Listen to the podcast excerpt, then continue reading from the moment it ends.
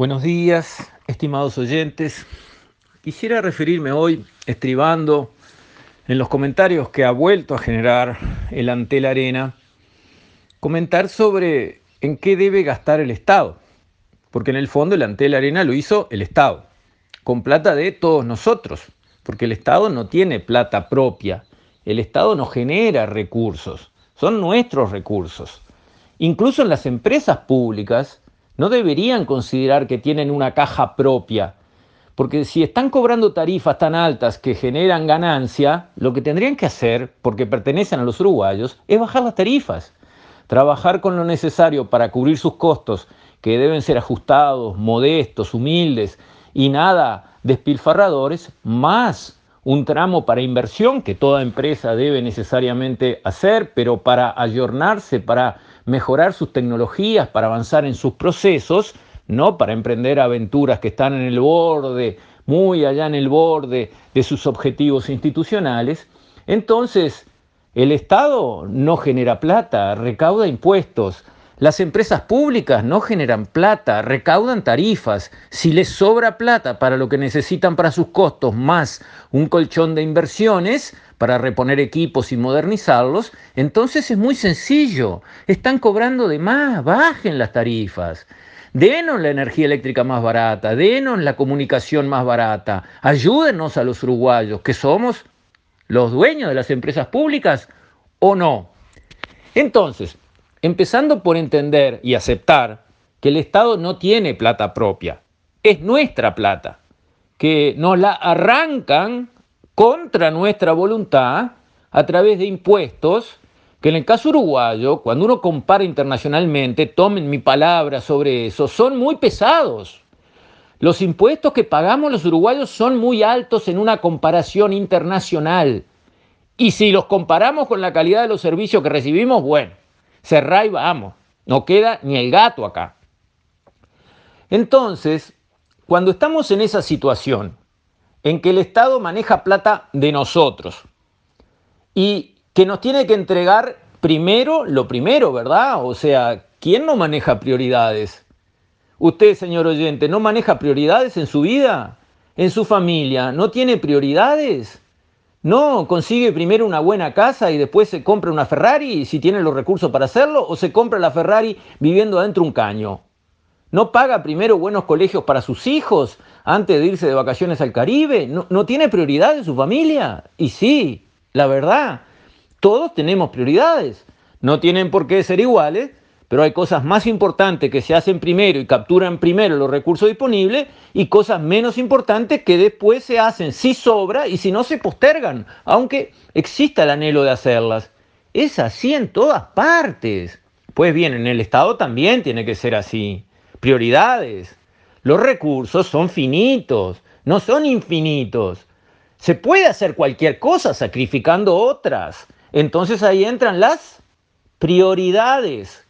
Ahora, en el Uruguay en que vivimos, con la seguridad desastrosa, la educación dando pésimos resultados, la infraestructura caída, la salud que todo el mundo trata de ir al privado y cuando alguien se enferma de algo grave y tiene un peso se va al exterior. Con esas necesidades imperiosas, prioridades absolutas, a lo que le podemos sumar un poder judicial que es casi menesteroso, hay que entrar a un juzgado para ver aquello parece, digamos, la salita de un monje. La verdad, la infraestructura de nuestro sistema judicial es muy modesta. Tienen necesidades claramente y esa falta de recursos que resulta evidente cuando uno mira cómo opera el Poder Judicial termina dándonos juicios que duran 10 años, 14 años, 18 años. Conozco cantidad. Juicios sencillos, básicos, ejecute una hipoteca, señor, este señor no pagó, había un bien de garantía, arremate, punto. Eso, eso demora y demora y demora y demora. Y para tomar la posesión del bien, que haya un administrador judicial, que el dueño que incumplió y que no entrega su bien que era garantía, bueno señor, se allane a cumplir con sus responsabilidades. E, eso demora años. Con lo cual se vulnera la calidad de la justicia. Una justicia que llega 14 años después, ¿qué valor tiene? Muy relativo, a mí que me perdonen. Entonces, con un país que tiene estas restricciones, estas limitaciones, estas situaciones donde las prioridades más esenciales, la educación, la seguridad, la salud, el poder judicial, la infraestructura de carreteras, todo esto atrasado, rindiendo eh, resultados inaceptables para la población, en este estado hacemos un gran edificio de 100 millones de dólares, como fue el Antel Arena. Así hay que mirarlo, porque ¿cómo administraría sus recursos una familia? ¿Se iría al Caribe cuando no tiene una casa para vivir? ¿Se iría al Caribe cuando se le llueve la casa y no cambia las chapas del techo?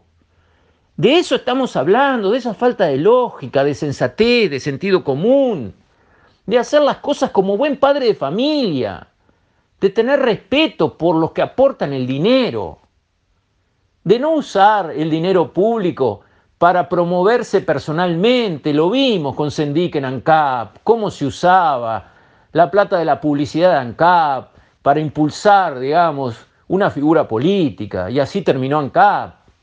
El Antel Arena es una gimnasia parecida, es, digamos, el uso de recursos con un objetivo que no está alineado con lo que los uruguayos precisamos que se haga con nuestro dinero. Es así. Esto lo piensa Juan Pueblo, lo piensa don José y doña María. Muy bien, un centro de espectáculos para promover la cultura. Los Backstreet Boys cuando vinieron cobraban 13.500 dólares la entrada. Muy popular la cultura que se promueve. El que puede pagar 13.500 dólares por ir a ver a un conjunto, cruza el charco y los ve en Argentina, porque son cuatro gatos en el Uruguay. Con esa plata ya no están en el problema de pobrecito, nunca consiguen ir a un espectáculo importante en el Uruguay. No, no estamos hablando de eso. Entonces, yo entiendo que todo el mundo tiene interés en dejar su huella, lo comprendo, pero las personas que están a cargo del Estado en un momento de la historia, porque están por un ratito, ¿no? Todos los que estaban ya no están más, ¿verdad? No está Sendic, no está COSE, todos los que estaban no están más.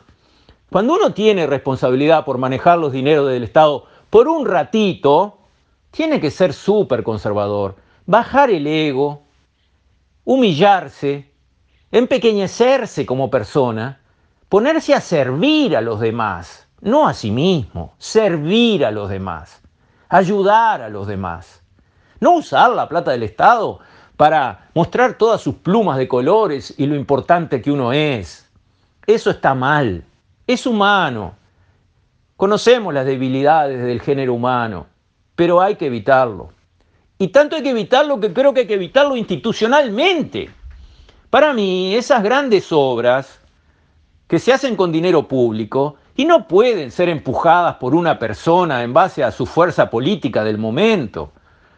Tiene que haber, digamos, dentro del sistema de la institucionalidad un contrapeso, porque en el caso de la ministra Cose, ni siquiera el ministro Astori la pudo parar, porque él no quería que se hiciera el Antel Arena y era quien comandaba la economía del país y sabía que esos recursos se precisaban en otros lados y no lo pudo parar. ¿Qué faltó allí? Y faltó una herramienta, faltó un contrapeso institucional que aquel que se ilumina y cree que eh, conviene al país lo que a él le gustaría, porque de eso se trata, uno se autoconvence de que al país le conviene lo que yo quiero. Y entonces como acá tengo recursos que manejo yo, lo hago. Bueno, no, no es así. Los uruguayos no queremos que sea así, no debe ser así, no está bien que sea así. Entonces pensemos con nuestro sistema político, no para este gobierno, para el anterior, para el próximo, pensémoslo como sistema político, ¿qué contrapeso le damos a la decisión personal de salir a invertir 100 millones de dólares? Que de repente están muy bien invertidos y de repente no. Pero esa decisión no puede quedar en una persona que está al frente de una empresa pública. No puede ser. No puede ser. Y yo creo que Ahí lo que falta, para que no sea una pulseada entre cargos políticos, a ver quién tiene más fuerza, si yo consigo que se haga esto con la plata que yo administro, o yo consigo pararla porque manejo el presupuesto entero del país, que fue lo que pasó cose Astori, ahí falta institucionalidad.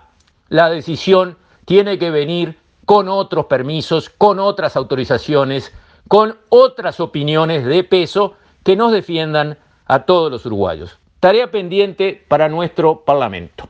Con esto, estimados oyentes, me despido. Hasta mañana, si Dios quiere.